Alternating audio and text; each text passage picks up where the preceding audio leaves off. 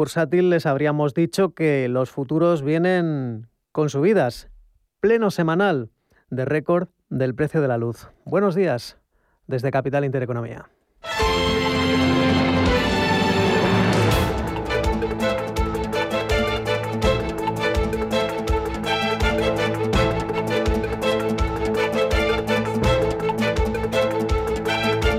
Capital Intereconomía, con Manuel Velázquez.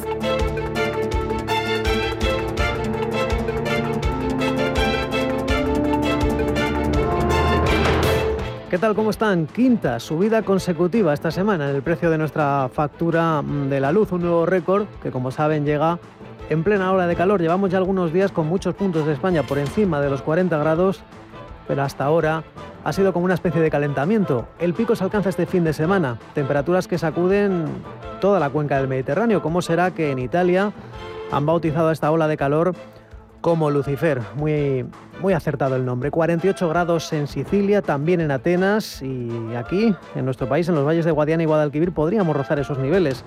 Y la única buena noticia es que hay pocos incendios. Ha llegado el primero en Cataluña en los que los bomberos han logrado detener las llamas. En la Pobla de Masaluca se han quemado 75 hectáreas, pero de una superficie de más de 1.200. Pero volviendo al tema de la luz, la situación es tan grave que incluso la ministra Teresa Rivera ya se plantea, al menos así lo ha expresado esta semana en algunos medios, que quizá la solución pase por crear una empresa pública que regule el precio de la energía.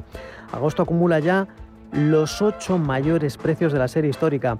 Y este, pues, no es el país más rico de Europa ni el de los salarios más altos, es el país donde se paga más cara la luz y eso es, eso es un escándalo. Hablando del frente sanitario, la incidencia acumulada baja de 500 casos por primera vez en casi un mes, pero no se engañen, todas las comunidades siguen en riesgo extremo y además eh, la buena noticia es que IPRA no esperará y lanzará su vacuna en octubre, la vacuna española. Pero también tenemos nuevos vetos de la justicia en la lucha contra el COVID. Se tumba el certificado, eh, este pase, el pasaporte COVID para los interiores en Galicia.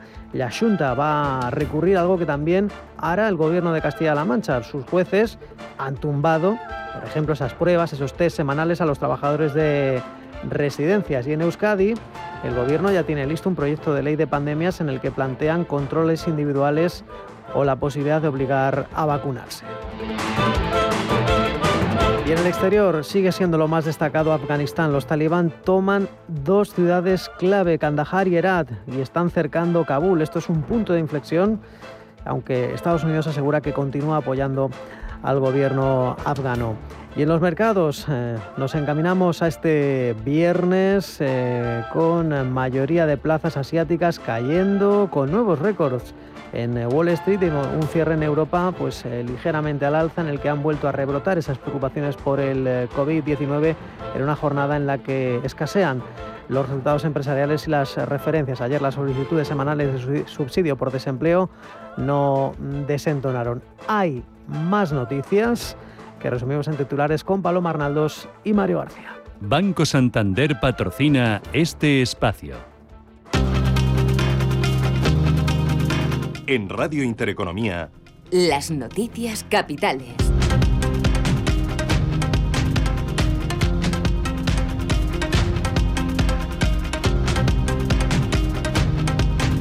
El precio de la luz encadena una semana de máximos con el coste medio para el día de hoy de 117,29 euros en el megavatio hora. Tras esta escalada de cinco días, la ministra Teresa Rivera ha abierto la puerta a cambiar el sistema de regulación de la tarifa eléctrica y crear una empresa pública el poder disponer de toda la energía hidroeléctrica a través de bueno pues un sistema concesional distinto o a través de una empresa pública según se vayan liberando las concesiones hidroeléctricas que permita intervenir o facilitar otra otra manera de ofertar de ofertar energía. Por su parte, el portavoz de Unidas Podemos en el Congreso, Pablo Echenique, mantiene que a través de un decreto ley se podría limitar de forma casi inmediata el precio del megavatio hora como en Francia e insiste en la necesidad de crear una empresa pública de energía que evite la manipulación de los precios. Y desde la Asociación de Autónomos, su presidente Lorenzo Amor reclama al Gobierno pasar a la acción para frenar estas subidas. Los precios de la luz en estos momentos son un escándalo. Es un lastre para muchos autónomos y muchas empresas, que pagamos la luz más cara de toda Europa. En estos momentos un autónomo, una pequeña empresa en España está pagando pues prácticamente más de un 10% de media que el resto de los países de Europa. Eso nos hace que seamos menos competitivos como autónomos y como empresas con, con nuestros vecinos europeos. La Liga Impulso sale adelante dejando fuera de su acuerdo a Real Madrid y Barcelona. La Asamblea de Clubes daba el visto bueno al pacto entre la Liga y el fondo CVC con la salvedad de que este fondo no va a negociar dentro de su 10% con los derechos de aquellos clubes que han votado en contra. Eso significa que Madrid y Barcelona no cobrarán nada de los 2.700 millones que ofrece el acuerdo, pero tampoco van a tener influencia en sus derechos ni en sus ingresos. Y no solo la luz, los carburantes también tocan nuevos máximos anuales. Llenar el depósito es hasta un 22,5% más caro que hace un año. Nuevos máximos anuales en el precio de los carburantes en la segunda semana de agosto. Concretamente, el precio medio del litro de gasolina se ha encarecido algo más de un 0,2 desde la semana anterior hasta situarse en máximos no visto desde 2014. En el caso del diésel, el precio está en niveles máximos desde 2018. Y en los mercados, Wall Street vuelve a cerrar con récords este jueves eh, gracias a los resultados corporativos. Mario García. Muy buenos días, Manuel. La jornada de ayer en Wall Street cerró con los tres índices en verde y volvió a dejar en máximos históricos al Dow Jones y al S&P 500. Todo esto en una sesión marcada por la publicación del índice de precios de la producción, que ha mejorado las previsiones y ha subido hasta el 7,8%, y los datos del paro semanal, cuyo número de peticiones ha caído hasta las 375.000.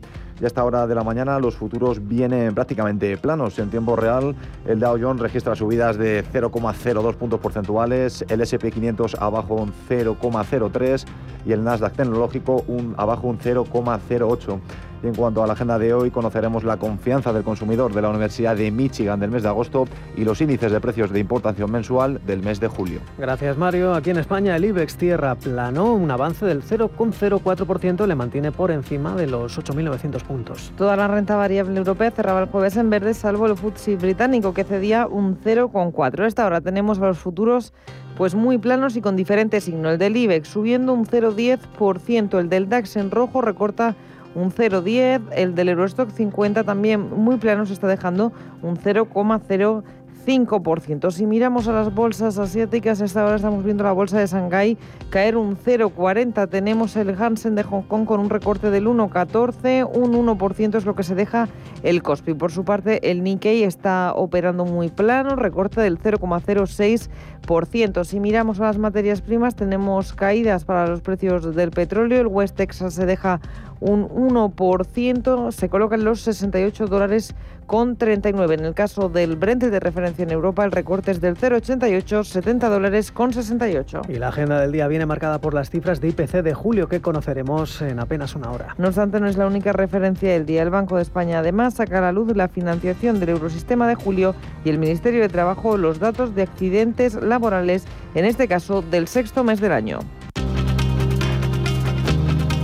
Sigue la ola de calor, los termómetros en el sur de España superan los 44 grados, aunque lo peor se espera para mañana sábado. Ya que dice EMET, las temperaturas nocturnas subirán casi en toda España y las máximas lo harán en País Vasco, Navarra, comunidades mediterráneas y Andalucía occidental, pero la ola de calor no solo afecta a nuestro país, sino que en el Mediterráneo está provocando que las temperaturas batan récords. En el sur de Sicilia se ha llegado a los 48,8 grados, mientras que en Túnez se ha registrado la temperatura más alta de su historia, tras alcanzar los 50,2 grados en la ciudad de Cairuán, situada en el centro del país.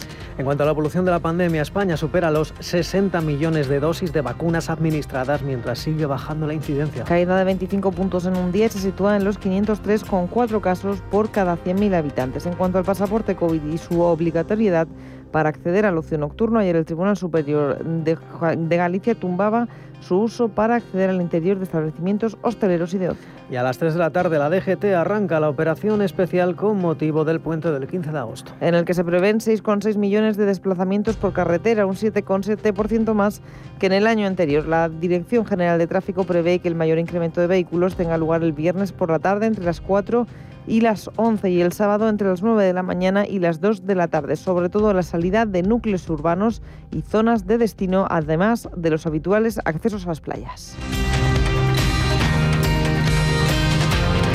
Banco Santander ha patrocinado este espacio.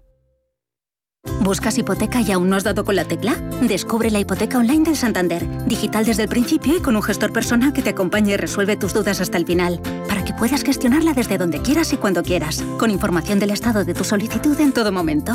Compara, elige, encuentra, simula tu cuota y compruébalo tú mismo en bancosantander.es.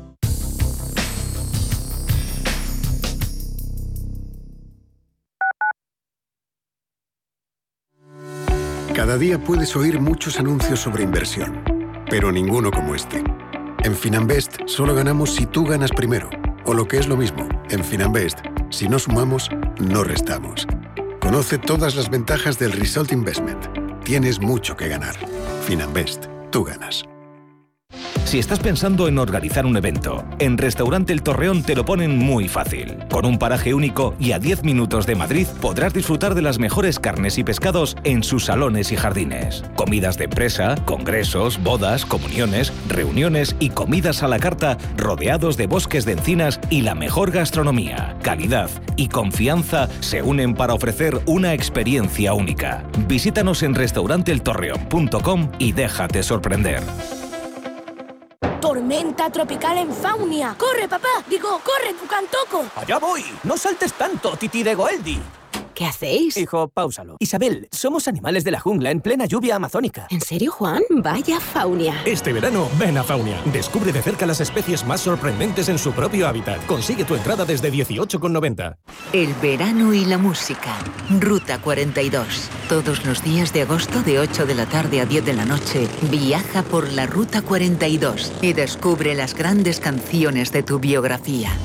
De la orquesta de Dan Fontaine al universo de Peter Pearson. Pasando por Nelson Riddle, Ella Fitzgerald, Johnny Hartman, Joao Gilberto. Y así hasta el infinito. La música ha vuelto a la radio. Ruta 42. Un programa de Joaquín Martín. Radio Intereconomía. Sintonizan Radio Intereconomía.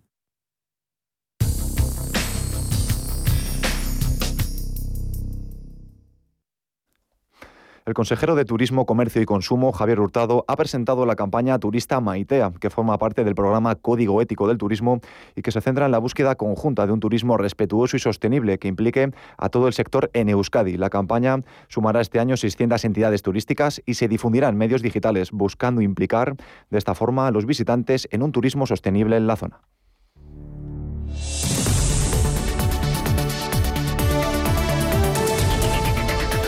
Empresas, mercados, finanzas. Capital Intereconomía. Y seguimos avanzando en este programa, 13 minutos eh, de las 8 de la mañana, 7 y 13 si nos escuchan desde la comunidad canaria. Es el momento de desvelarles qué es lo que cuentan eh, las portadas. En este viernes 13, prensa económica. Mario, ¿qué nos dicen cinco días expansión el economista? Buenos días de nuevo, Manuel. Pues empezamos, si te parece, por el cinco días que lleva portada que IPRA acelera la producción de vacunas y ya negocia con la Unión Europea. La compañía quiere fabricar hasta 900 millones de dosis en 2022 y para ello centralizará la producción en Girona con una nueva planta. Cinco días titula también que los concursos siguen al alza a la espera de la gran crecida en 2022. Esta senda de crecimiento que se irá incrementando en el segundo semestre y más en 2022 será sobre todo en los sectores más afectados por la pandemia, como son la hostelería y el comercio. El número de deudores concursados en el segundo trimestre de 2021 fue de 2.600, un 85% más respecto al mismo periodo del año pasado. Y un titular más. Ryanair se impone en julio a Vueling e Iberia y las tres mueven la mitad del tráfico en España. Continuamos con el diario Expansión, que lleva en portada que Macquarie y Asterion van a por los activos de Masmóvil. La cuarta teleco española estudia vender una red de 1,1 millones de hogares de su filial vasca, valorada en unos 800 millones de euros y que genera mucho interés para no ver rebajado su rating al tener más deuda tras la OPA. Expansión titula también que con una foto de Javier Tebas que hay luz verde en el acuerdo entre CVC y la Liga. Eso sí, sin Real Madrid ni Barcelona. El Real Madrid anuncia acciones legales, civiles y penales contra Tebas y el fondo de inversión CVC. Y un titular más, Messi recibirá una parte de su sueldo en el PSG en criptodivisas.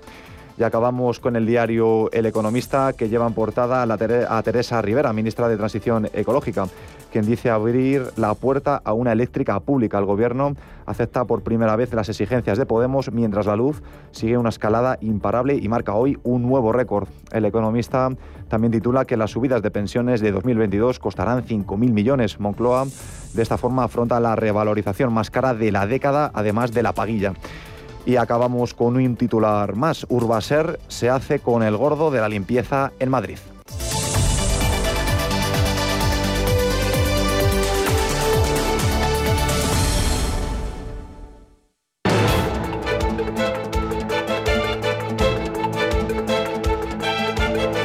El primer análisis de la mañana.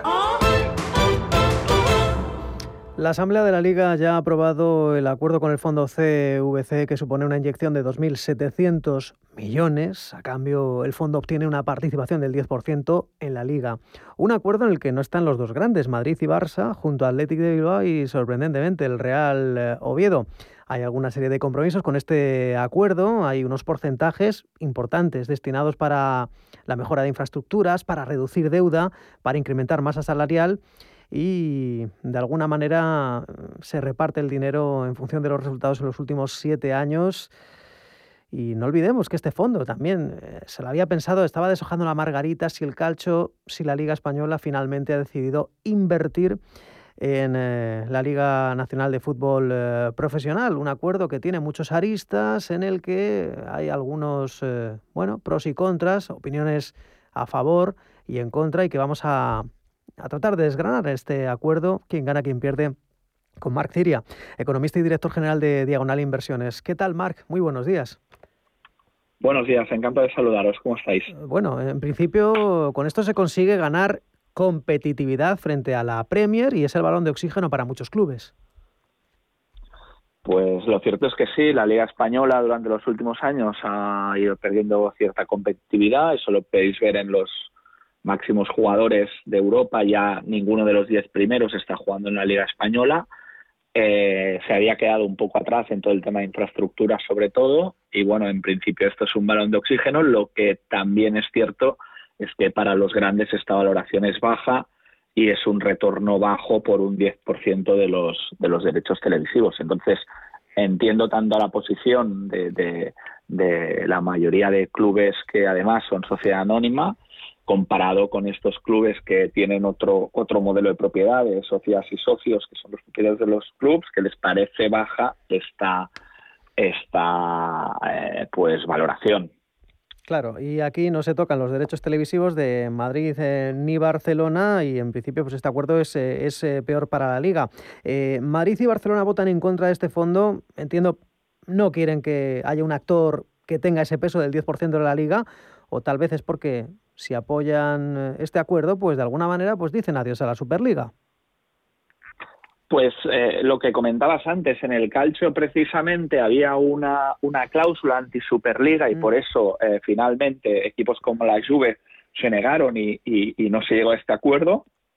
Por tanto, desde tampoco tengo toda la información, pero si hay esta cláusula, evidentemente sería uno de los motivos y otro, otro de los motivos es lo que hablábamos de la, de la valoración, ¿no? Al final eh, estaba haciendo números rápidos ayer y para, el, para un club como el Barcelona le representaban 270 millones, que era un préstamo blando. Recordemos que no es una, una eh, directamente un beneficio, sino que es un préstamo que se tiene que devolver en, en 40 años y le significaba entre los derechos que perdía por lo que hoy tiene adjudicado más la devolución de este préstamo, pues más de mil millones de, entre retorno y falta de ingresos. Entonces, pues eh, entiendo también la, la posición de, los grandes, ¿no?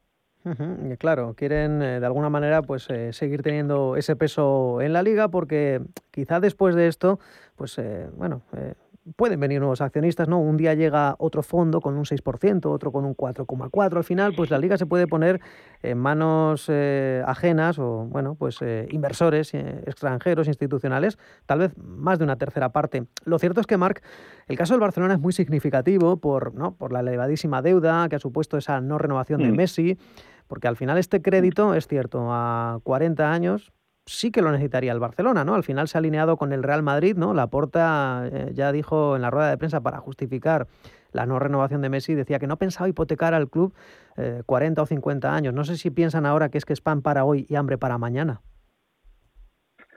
Yo creo que hay dos hándicaps aquí. Lo primero es que, que el Barcelona se rige por porque es por el modelo de propiedad de socias y socios. Cada cinco años hay, hay elecciones y no sé si un, presidente puede llegar a un compromiso en el que de 50 años, ¿no? Eso ya sería un primer handicap que ahí igual eh, de, hipotecar a que venga otro presidente con un contrato firmado a 50 años igual no es lo más lógico, pero yo iría iría a la segunda. Lo más importante en el caso de Barcelona es la viabilidad del club.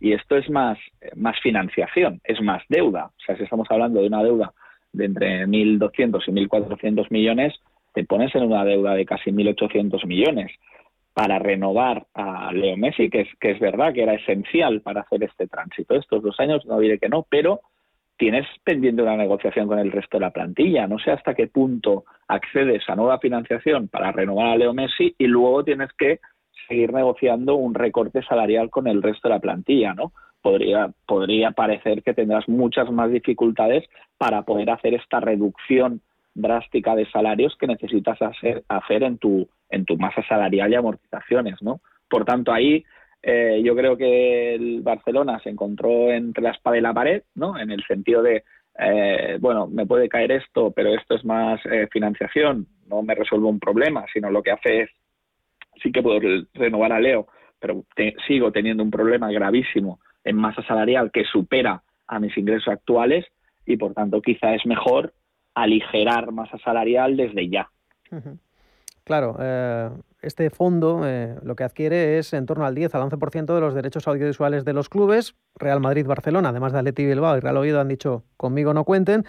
Pero además, curiosamente, claro, Real Madrid-Barcelona, en función de esos resultados en los últimos siete años, pues iban a, evidentemente a recibir más dinero, que hubiera venido muy bien para el Barcelona, porque recordemos, sin su emblema, ese que le ha permitido atraer tantos seguidores en el mundo, abonados, mejores jugadores, eh, acuerdos comerciales, ganar trofeos, no sé, la salida de Messi, ¿cuánto crees que le puede? Es que esto es un poco, entiendo la, la impronta de la pregunta, pero ¿cuánto le puede costar al Barcelona esta salida ah, de Leo Messi? ya hicimos un, estudio hace unos meses de, de, lo que generaba Messi. Nosotros entendemos que genera un tercio de los ingresos eh, del Barcelona, tanto en todo el tema de Match Day, recordemos que en merchandising eh, hay un 10 a 8, o sea, de cada 10 camisetas que se vendían, 8 eran el 10 de Leo Messi. Después el Match Day, todo lo que es hospitality en el campo, pues también tenía una repercusión directamente, evidentemente, la figura de, de Messi nosotros tenemos una conciencia muy local, si me permites, que es que eh, eh, podemos ser aficionados del Barcelona, esté quien esté, pero hay gente que viene que es aficionado de Messi, ¿no? Y eh, para que te hagas una idea, pues tiene mucho más fans en Instagram Messi que los que tiene el Barcelona, ¿no? Por tanto, es evidente que hay un impacto directo también con patrocinadores, giras, etcétera, en los que había una cláusula Messi, pero bueno, Barça es una es una marca global y ahora lo que va a tener que hacer es eh, eh, la dirección, encontrar fórmulas de, de poder eh, obtener ingresos, nuevos ingresos y, y, poder un poco con el tiempo ir compensando la salida de Messi. Pero es evidente que va a tener un impacto en el balance en, ingresos. Es que, fíjense, Leo Messi tiene más de 240 millones de seguidores en Instagram. El Barcelona roza los 100 eh, eh, millones. Eh, bueno, vamos a dar otro dato, en este caso citando a, bueno, pues a una empresa, a un informe de Brand Finance Football, que habla de que la salida de Messi puede costarle al Barcelona 137 millones en valor de marca. Podría perder el 11% de, su valor. Eh, hacen una valoración del Barcelona de 1.266 eh, millones. Te iba a preguntar ya, eh, para concluir, Marc, no sé si el gran ganador a la vista de los acontecimientos va a ser el Atlético de Madrid con este acuerdo de CVC. Pues si quieres que te diga la verdad, sigo sin, verlo como un, como un acuerdo que realmente beneficie al club en sí. Y, me explico. Al final, eh, los clubes mayoritariamente que, han aceptado, la mayoría, eh, pero son sociedades anónimas. Evidentemente, este flujo de liquidez para sociedades anónimas hace que la liga en sí suba de valor. Por tanto, eh, este incremento en mi acción, en mi accionariado, representa que hay un valor mejor en el club por si en algún corto o medio plazo tengo que hacer alguna operación empresarial de, venta de, derechos, ¿no? Y esto es evidente que les beneficia como empresa privada. Pero yo creo que a largo plazo este 10% es más un eh, descuento de flujos, o sea, pérdida de ingresos, que en ningún caso la liquidez que pueda suponer a, corto plazo. Sí que a corto plazo te doy la razón, a corto plazo es un ingreso porque al final la devolución es, es un préstamo blando y la devolución es, relativamente muchos años, fácil, digamos, es cómoda, eh, pero a medio largo plazo yo creo que los clubs pierden porque es un acuerdo a muy largo plazo que determina el otro 90%. Recordemos que ningún fondo de inversión entra con un 10%, sin ponerle cláusulas sobre el otro 90, quién le podré vender, cómo, en, qué momento, con qué requisitos, etcétera. Y creo que a medio plazo no, no es un acierto. Pero esto el tiempo lo dirá, ¿eh? Nadie, nadie tenemos aquí la, la bola de la, del futuro, ¿eh? la bola de cristal. Que nos comen los jeques. Eh, Marc Diria, director general de Diagonal Inversiones, experto en eh, temas futbolísticos y relacionados con, con el dinero. Muchas gracias por, en fin, hacer este esfuerzo y participar en nuestro programa. Un abrazo. Un abrazo muy fuerte. Hasta pronto. Vive la acción más trepidante. Descubre al ninja más famoso y alucina con el mundo de G.I. Joe llega el spin-off más esperado. Esta semana llega el mejor cine a la gran pantalla de Cinesa con Snake Eyes. Consulta cines, horarios y calificaciones en cinesa.es. Este verano, tu destino es Cinesa.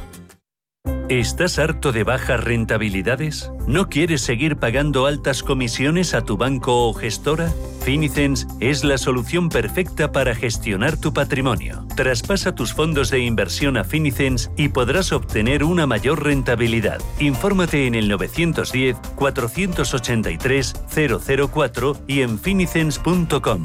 Finicens, especialistas en inversión indexada. En Hipercor y el supermercado El Corte Inglés siempre tienes ofertas increíbles. Pescadilla, pieza de 1 a 2 kilos, solo 6,99 euros el kilo. Y con una calidad y unos servicios que nadie más puede ofrecerte. Solo en Hipercor y el supermercado El Corte Inglés. Precios válidos en Península y Baleares en tienda web o app.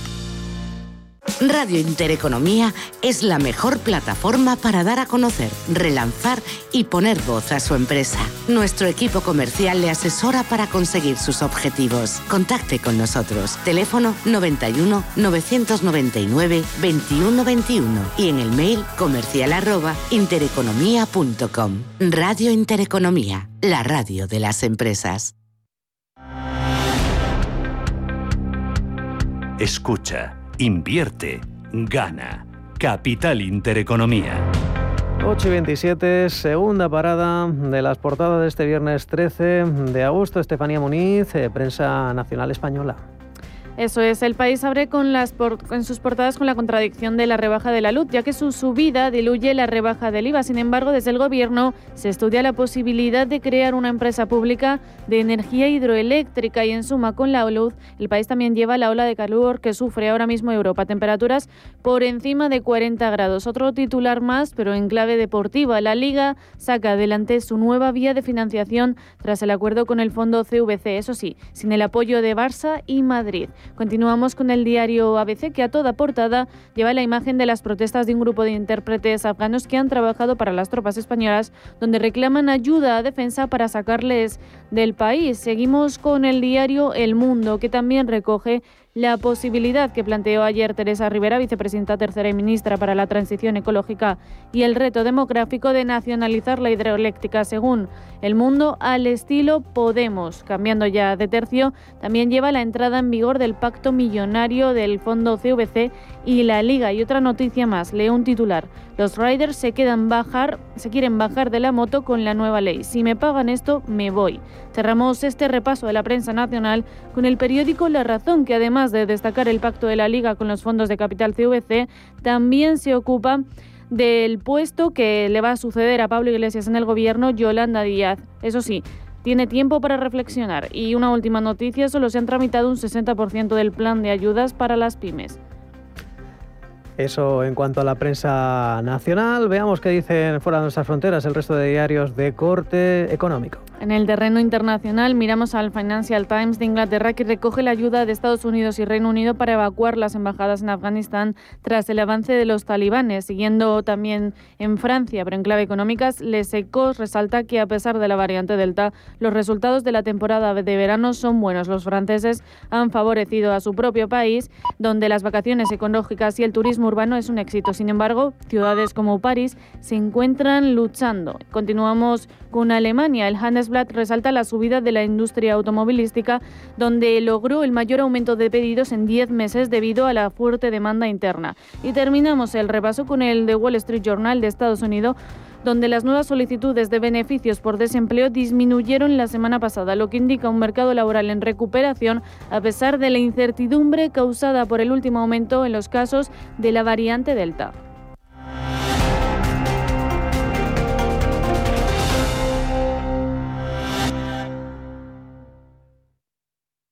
Hay ocasiones en las que más es menos, y eso es bueno. Cuanta más gente está de vacaciones, menos tarda en aparcar. Cuanto más queda de verano, menos me duele que acabe el día. Y este verano, con Renta 4 Banco, cuanto más invierto, menos comisiones pago. Y eso sí que es bueno. Entra e infórmate de las bases de la promoción en tu oficina Renta 4 más cercana o en r4.com. Renta 4 Banco, tu banco especialista en inversión. En Hipercor y el supermercado El Corte Inglés siempre tienes ofertas increíbles. Como un 50% de descuento en la segunda unidad en muchos productos. Por ejemplo, en todos los productos Skip. Te llevas dos y la segunda unidad te sale a mitad de precio. Y los puedes combinar como quieras. En Hipercor y el supermercado El Corte Inglés. En tienda web o app. Si mantienes la cabeza en su sitio, cuando a tu alrededor todos la pierden, si crees en ti mismo cuando otros dudan, el mundo del trading es tuyo. Trading 24 horas, un sinfín de oportunidades. Cuando ves la oportunidad, IG. Todas las operaciones conllevan riesgo. 76% de las cuentas de inversores minoristas pierden dinero en la negociación de CFD con este proveedor. Debe considerar si comprende el funcionamiento de los CFD y si puede permitirse asumir un riesgo elevado de perder su dinero. Radio Intereconomía es la mejor plataforma para dar a conocer, relanzar y poner voz a su empresa. Nuestro equipo comercial le asesora para conseguir sus objetivos. Contacte con nosotros en el 91 999 21 21 o escribiendo a comercial@intereconomía.com. Radio Intereconomía, la radio de las empresas.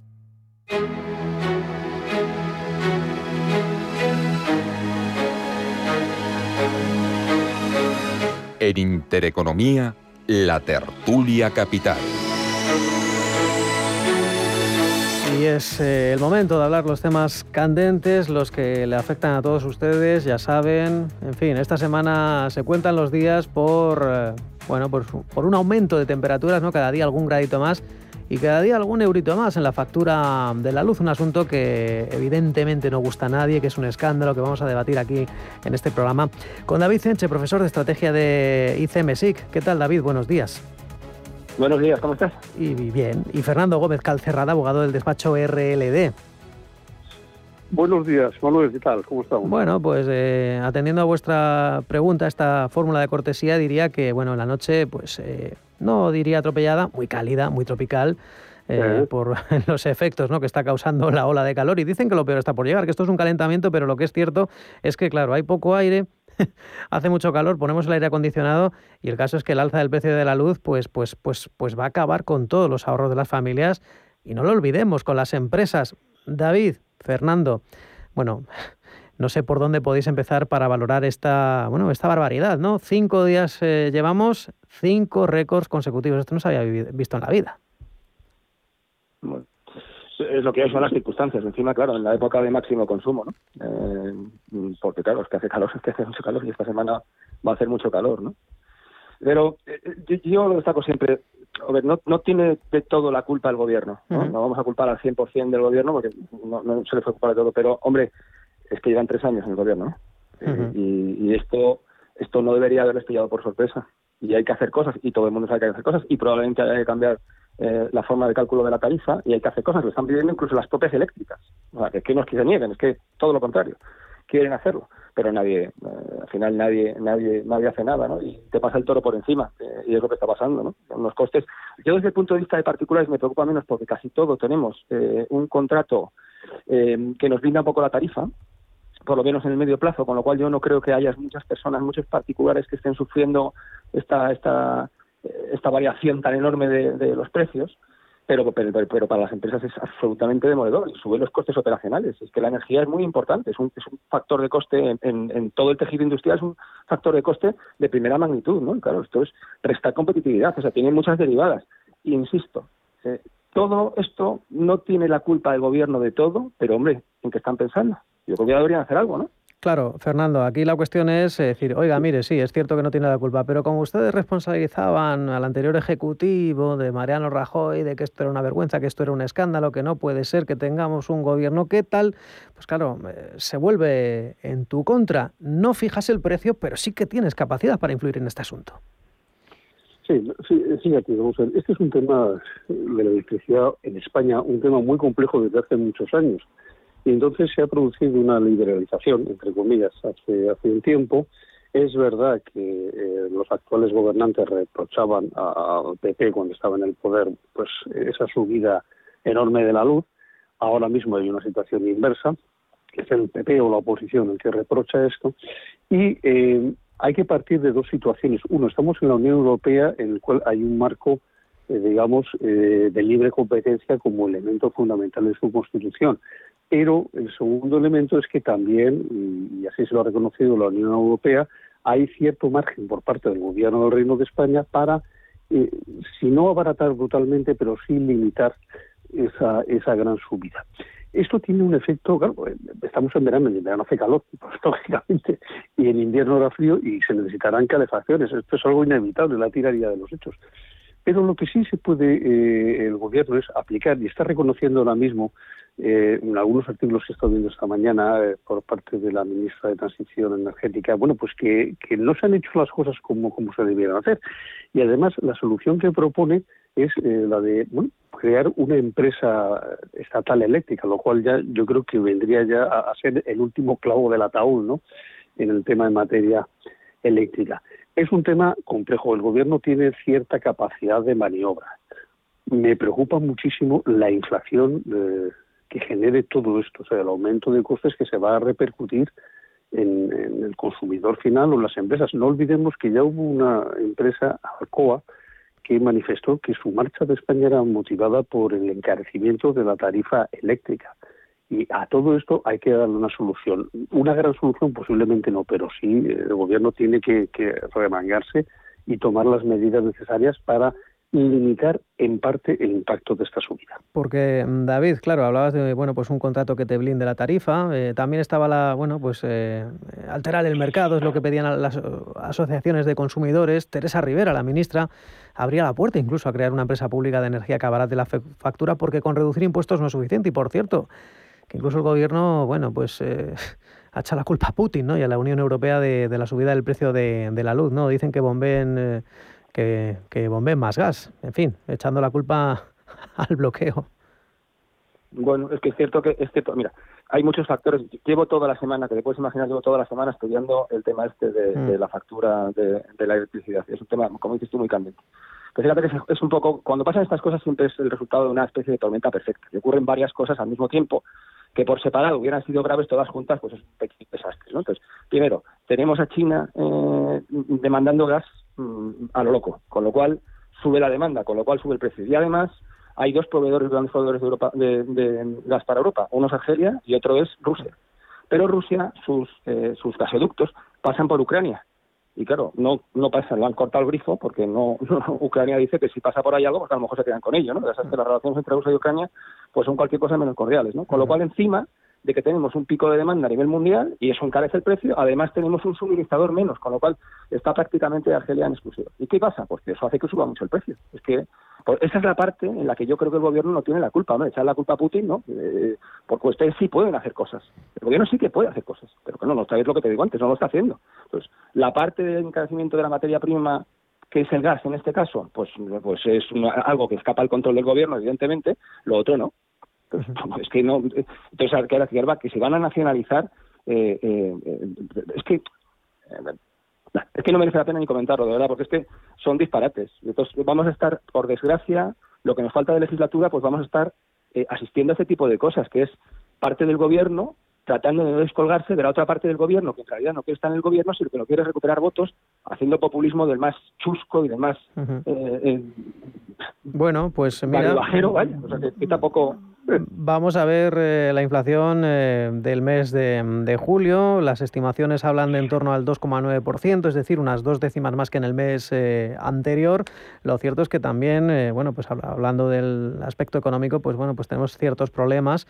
De momento, sobre la recuperación, BBVA Research alerta de que Baleares y Asturias podrían cerrar 2022 sin recuperar el PIB a niveles pre-COVID. También los concursos de acreedores han subido eh, Calcerrada, Gómez Calcerrada, un 85% respecto a 2020. Y a todo esto tenemos, bueno, pues como una de esas medidas que están eh, eh, en el mayor debate, ¿no? Es los vetos que tienen los tribunales superiores de justicia de las comunidades autónomas pues para, para tumbar o para aprobar ese certificado COVID que, de momento bueno pues eh, no existe ni la más absoluta unanimidad ¿no? entre, entre los hosteleros. ¿no? Algunos eh, pues creen que podría haberse abocado al cierre si no existe este pasaporte que obligue bueno pues a, a tener vacunados en las terrazas o en los interiores o justo todo lo contrario, están los que prefieren, oigan, es que si hago esto no, no lleno, no, no cubro el negocio.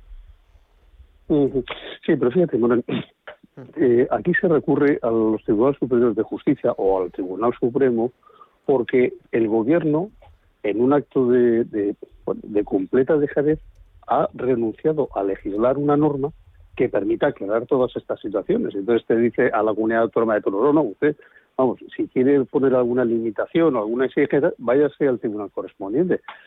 Eh, nos quedamos todos en la idea de que, bueno, de que hay un cierto eh, lío entre los diferentes tribunales porque en una comunidad autónoma dicen que es una cosa, a otra dicen que no. Conocemos el resultado, pero fíjate, son muy pocos los casos en los que conocemos qué es lo que se pregunta al tribunal y cómo se pregunta, que es que a lo mejor el problema está ahí, ¿no? En esa situación. Entonces, e, esa falta de dejadez hace que, bueno, pues que se estén todos los días con trucos de magia. Bueno, a ver si intentamos esto, el certificado tal, el otro, a ver si con esto eh, logramos llenar eh, el bar o el restaurante. Pero claro, no tiene que autorizar el tribunal. son eh, equilibrismos, bueno, pues que se intenten de alguna manera buscar soluciones a gente que lo está pasando mal, que es la hostelería. Tú acabas de comentar ahora mismo, de verdad, lo del BBV, Baleares, no, no se va a recuperar en principio hasta el año el 2023, no vuelven a sus niveles. Y son estos equilibrios que se intentan buscar, por eso, pues por la falta de normativa de, del gobierno. Y ahí estamos, y seguimos en ello, y pasando los días, sí, sí.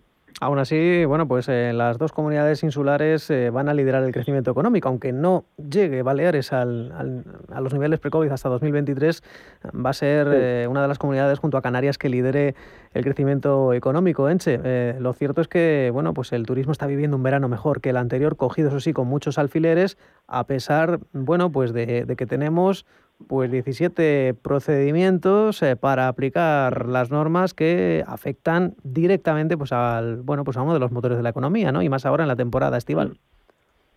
Hmm.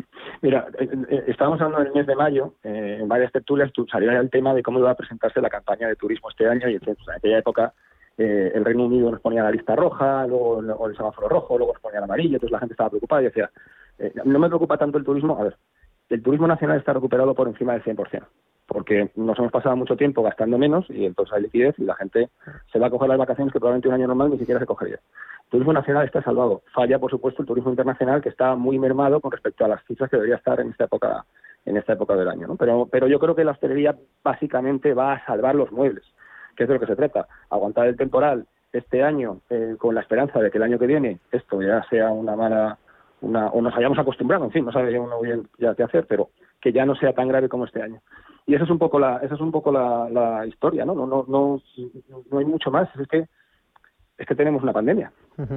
Bien, pues eh, para despediros voy a pedir, bueno, pues una valoración de, bueno, pues eh, ayer lo escuchábamos, hoy empieza la liga, juega el Getafe, ya mañana el Real Madrid, posteriormente el Barcelona, ya sabéis, una liga sin eh, Leo Messi, pero con una inversión del fondo CVC, son unos 2.700 millones Eh, lo cierto es que han salido de ahí Real Madrid-Barcelona, además de Athletic de Bilbao y Real eh, Oviedo, no van a ceder sus derechos, ¿no? ese en torno al 10% ¿no? de negociación de los derechos que adquiere este fondo CVC a cambio de inyectar 2.700 millones al final es otra de nuestras industrias, ¿no? Otro de nuestros reclamos, marca España, ¿no? La, Liga de Fútbol eh, Profesional. Eh, no sé cómo valoráis este acuerdo con este, este fondo, si se queda descafeinado sin, sin el, bueno, pues eh, sin adherirse a él Fútbol Club Barcelona y Real Madrid, que tal vez bueno, pues lo hacen por la, la Superliga. No sé si esto creéis que es una inyección de liquidez buena para nuestro fútbol, buena para España. Fernando, David. Bueno, eh, desde mi más absoluta ignorancia del mundo del fútbol, eh, comentaré que, bueno, yo cuando ha habido épocas que he tenido que viajar muchísimo en países de, Oriente Medio, América, etcétera, y había una norma general que hablabas de España y la gente eh, de allí local hablaba Real Madrid, Barcelona. Es, algo tremendo. La proyección que tiene el fútbol de fuera de nuestras fronteras es brutal. Es brutal. Es una marca de España, tú lo has dicho muy bien, y es una marca muy singular y conocen los futbolistas, etcétera. A partir de ahí, eh, dinero que invierten los fondos, los fondos invierten dinero para ganar dinero, eso está claro. Mm. Y los derechos audiovisuales es una fuente de ingresos tremenda, pero a veces a alguna empresa, y sobre todo del mundo del sector audiovisual, le ha costado un disgusto por los altos precios pagados. Y bueno, yo espero que vaya para bien y, que se siga reconociendo a ese Real Madrid, Barcelona, Atlético de Madrid, o sea, fuera de nuestras fronteras como bueno un elemento fundamental de, nuestra idiosincrasia. Bueno, pues eh, David, lo que dice Javier Tebas, el eh, bueno, pues el presidente de la Liga, es que vamos a ganar, pues en torno a un, se van a revalorizar los derechos eh, televisivos en torno a un 35% en una década, no lo sé. si vamos a ganar competitividad contra la Premier para evitar pues que nos quiten a las principales estrellas, o no sé, parece un balón de oxígeno para muchos clubes, pero a la larga, no sé a ver, el, acuerdo de la Liga con CVC es, la Liga es una institución privada, con lo cual puede hacer lo que le plazca como le plazca siempre y cuando sus socios, que son los clubes de fútbol, lo apoyen, lo han apoyado. Son 42 o 44, no me acuerdo exactamente, pues todos menos cuatro han dicho que estaban de acuerdo, estaban de acuerdo entiendo perfectamente a los equipos porque para ellos es una fuente de ingresos, ya está a punto, no hay mucho más que, rascar por ahí, ¿no? Ya ocurrió en su momento con los derechos de con los derechos del fútbol, si os recordáis, hace como una década y supuso una inversión brutal en el fútbol que nos puso la liga probablemente como la mejor liga de fútbol porque había para fichajes, etcétera. Vale, está muy bien. Entiendo también perfectamente la postura del Real Madrid y del Barcelona y del Atlético de Bilbao, que es lo decidido, y del Real Oviedo, por cierto, que es mi que es mi equipo. ¿Eh, ¿Por qué? Porque creen que es un mal negocio para ellos. Y como son, una vez más, entidades eh, absolutamente autosuficientes, pues han decidido que no, que no, que no lo secundan. Yo creo, con razón, a mí, sin tener ni idea, ¿eh? por favor, pero me da la sensación de que los 1.700 millones es barato. Es que date cuenta que son 40 años, ¿eh? Mm, son 40 años el 11% de los derechos de imagen de la liga. Estamos hablando de mucho tiempo, ¿eh? son 2.700 millones, que es mucho dinero, pero tampoco es un súper disparate. ¿eh? Y el trocito, bueno, pues del pastel que se llevan de, bueno, pues de estos 2.700 millones, lo que le toque a los eh, clubes, no sé, de, bueno, pues de mitad de tabla, pues eh, quizá, quizá no sea para tanto. Por eso mismo, bueno, pues decíamos, tiene muchos eh, aristas este, este acuerdo, pero los clubes españoles están en esa necesidad de que no pasen casos como el Sevilla, Brian Hill, uno de los jugadores españoles con mayor proyección internacional, que se lo lleva, no lo olvidemos, son medianías como el Tottenham. En fin, David Enche, Fernando Gómez Calcerrada y CMSIC del despacho RLD. Gracias, feliz viernes y buen fin de semana a pesar de estas, de estas temperaturas. Muchas gracias. Un abrazo. Un abrazo.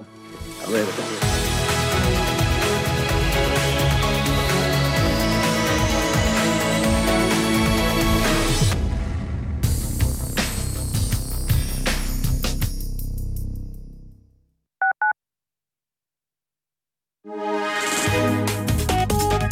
MAPRE patrocina la información del tiempo.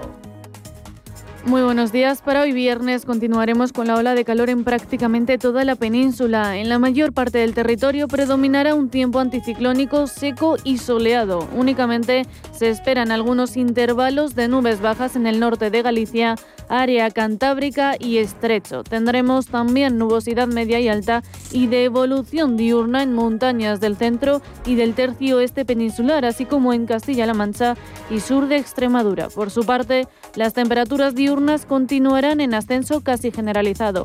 Las máximas superarán los 36 grados en buena parte del interior peninsular y Baleares. Es probable que se sobrepasen los 40 grados en los ríos de la vertiente atlántica sur e incluso los 44 en el valle del Guadalquivir.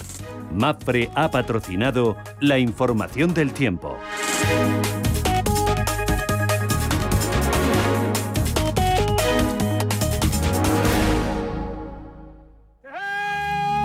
Si tu pasión es la caza, sueñas con el sonido del río mientras lanzas tu caña o simplemente disfrutas del campo y la naturaleza, este es tu programa. Caza, pesca y naturaleza. Todos los sábados y domingos de 7 a 8 de la mañana en Radio Intereconomía. Coordina Marcos Ruiz. Los pies son una de las partes importantes del cuerpo. Tienen que ver con el aparato locomotor y el bienestar general. Los domingos, a las 9 y media de la mañana y a las 12 y media de la noche, la salud empieza por los pies en Radio Intereconomía, con el especialista en cirugía del pie, Dr. Jiménez. El movimiento se demuestra andando. Radio Intereconomía. Información económica en estado puro.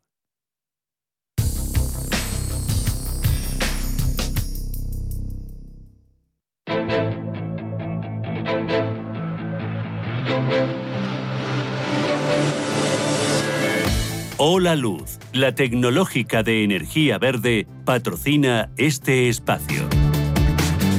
Y nueve minutos para que abran eh, las bolsas. Eh, parece que los mercados se encaminan a una apertura sin una dirección clara, ¿o sí? Paloma, buenos días. Muy buenos días, Manuel. Pues no está muy clara la cosa. En principio sería positivo el arranque de esta negociación para el IBEX 35 con una subida del futuro a esta hora del 0,07%. En el resto de Europa, pues signo mixto. El futuro del DAX cayendo un 0,13%, el de la Bolsa de Londres subiendo un 0,12%, el futuro del Eurostock 50 plano con un recorte del 0,05%. En España, recordamos ayer el IBEX cerraba también plano con un avance ligero del 0,04 que le mantenía por encima de los 8.900. El selectivo va a buscar hoy cerrar la semana en positivo y alcanzar esos 9.000 puntos. Además, toda la renta variable cerraba el jueves también en positivo, solamente registraba recortes el FT100 que cedía un 0,4%. En la agenda del día viene marcada por las cifras del IPC de julio, como vamos a conocer en apenas unos minutos, aunque no es la única referencia del día. Además, el Banco de España saca a la luz la financiación del Eurosistema de julio y el Ministerio de Trabajo los datos de accidentes laborales de junio. Fuera de nuestras fronteras destaca en Estados Unidos el índice de confianza del consumidor de la Universidad de Michigan. Tenemos la prima de riesgo española en 68 puntos básicos, la rentabilidad del bono a 10 años en el 0,22. Pero ya tenemos algunos datos sobre la mesa, algunas referencias que nos llegan desde Francia y es que la tasa de paro se mantiene casi estable en el segundo trimestre de 2021. Se situó en el 8% de la población activa. El país galo tiene 2,4 millones de desempleados lo que ha supuesto un recorte en, según los datos de paro, de 16.000 personas entre finales de marzo de 2021 y finales de junio. Y en cuanto a las empresas, también tenemos resultados en Europa son los de Deutsche Wohnen, sólidos resultados del primer trimestre, además confirmaba perspectivas para todo el año. Bueno, pues eh, prácticamente planos los futuros en Europa, cierre con eh, caídas muy leves en Asia y mucha indefinición también a estas horas en los futuros sobre Wall Street. Sí, estamos viendo eh, saltar del rojo al verde a los futuros, el del Dow Jones hasta ahora en positivo, subida del 0,04%, recortando un 0,01 tanto el futuro del SP500 como el del Nasdaq tecnológico, pleno de caídas para las bolsas asiáticas, dejándose la de Shanghai un 0,26, el Hansen caída de un 1%,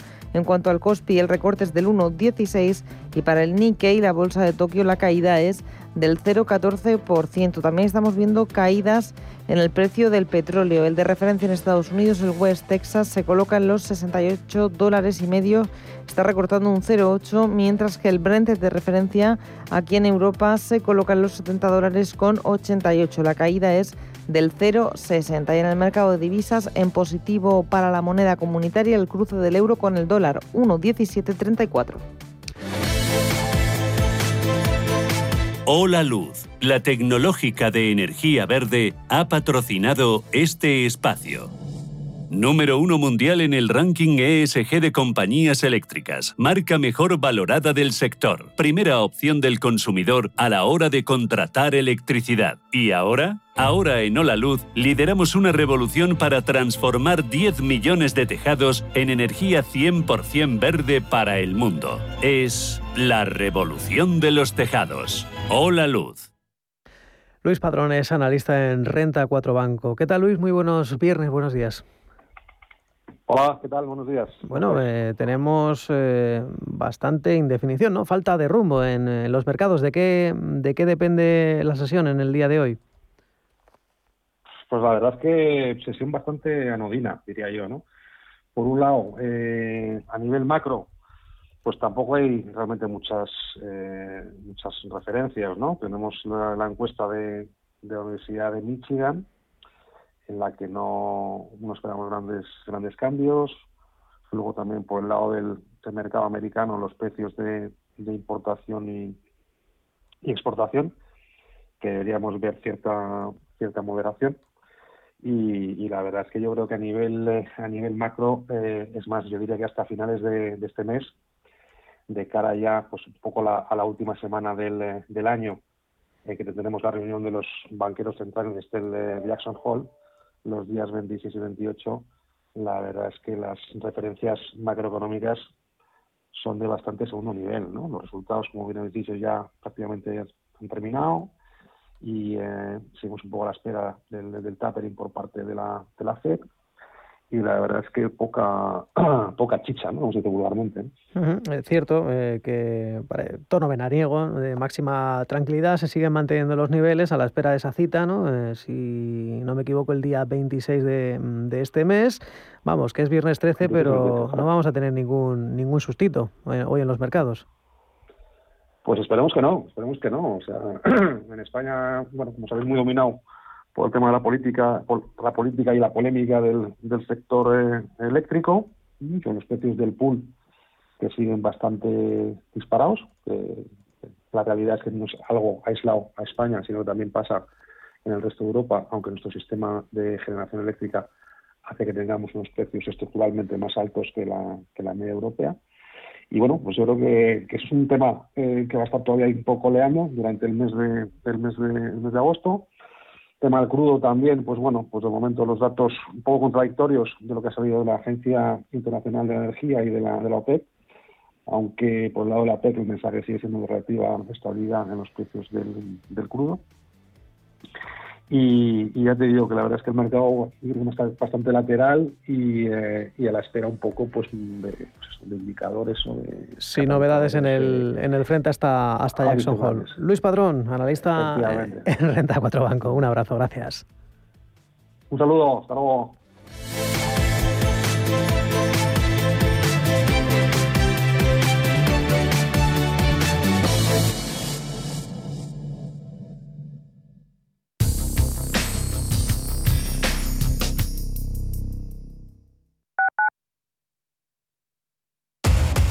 Somos aquello que siempre quisiste ser.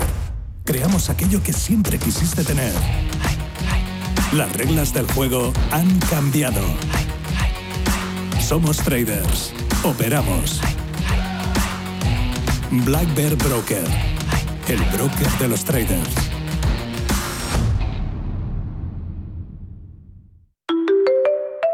Renfe informa. Renfe Cercanías Madrid establece un plan alternativo de transporte para garantizar la movilidad de los usuarios este verano con motivo de los cortes de la circulación por las obras de mejora que realizará Adif en las estaciones de Getafe Centro, Recoletos y Orcasitas. Para más información, consulte al personal de las estaciones en renfe.com a través del perfil de Twitter arroba cercanías Madrid o en el teléfono 918 314 520.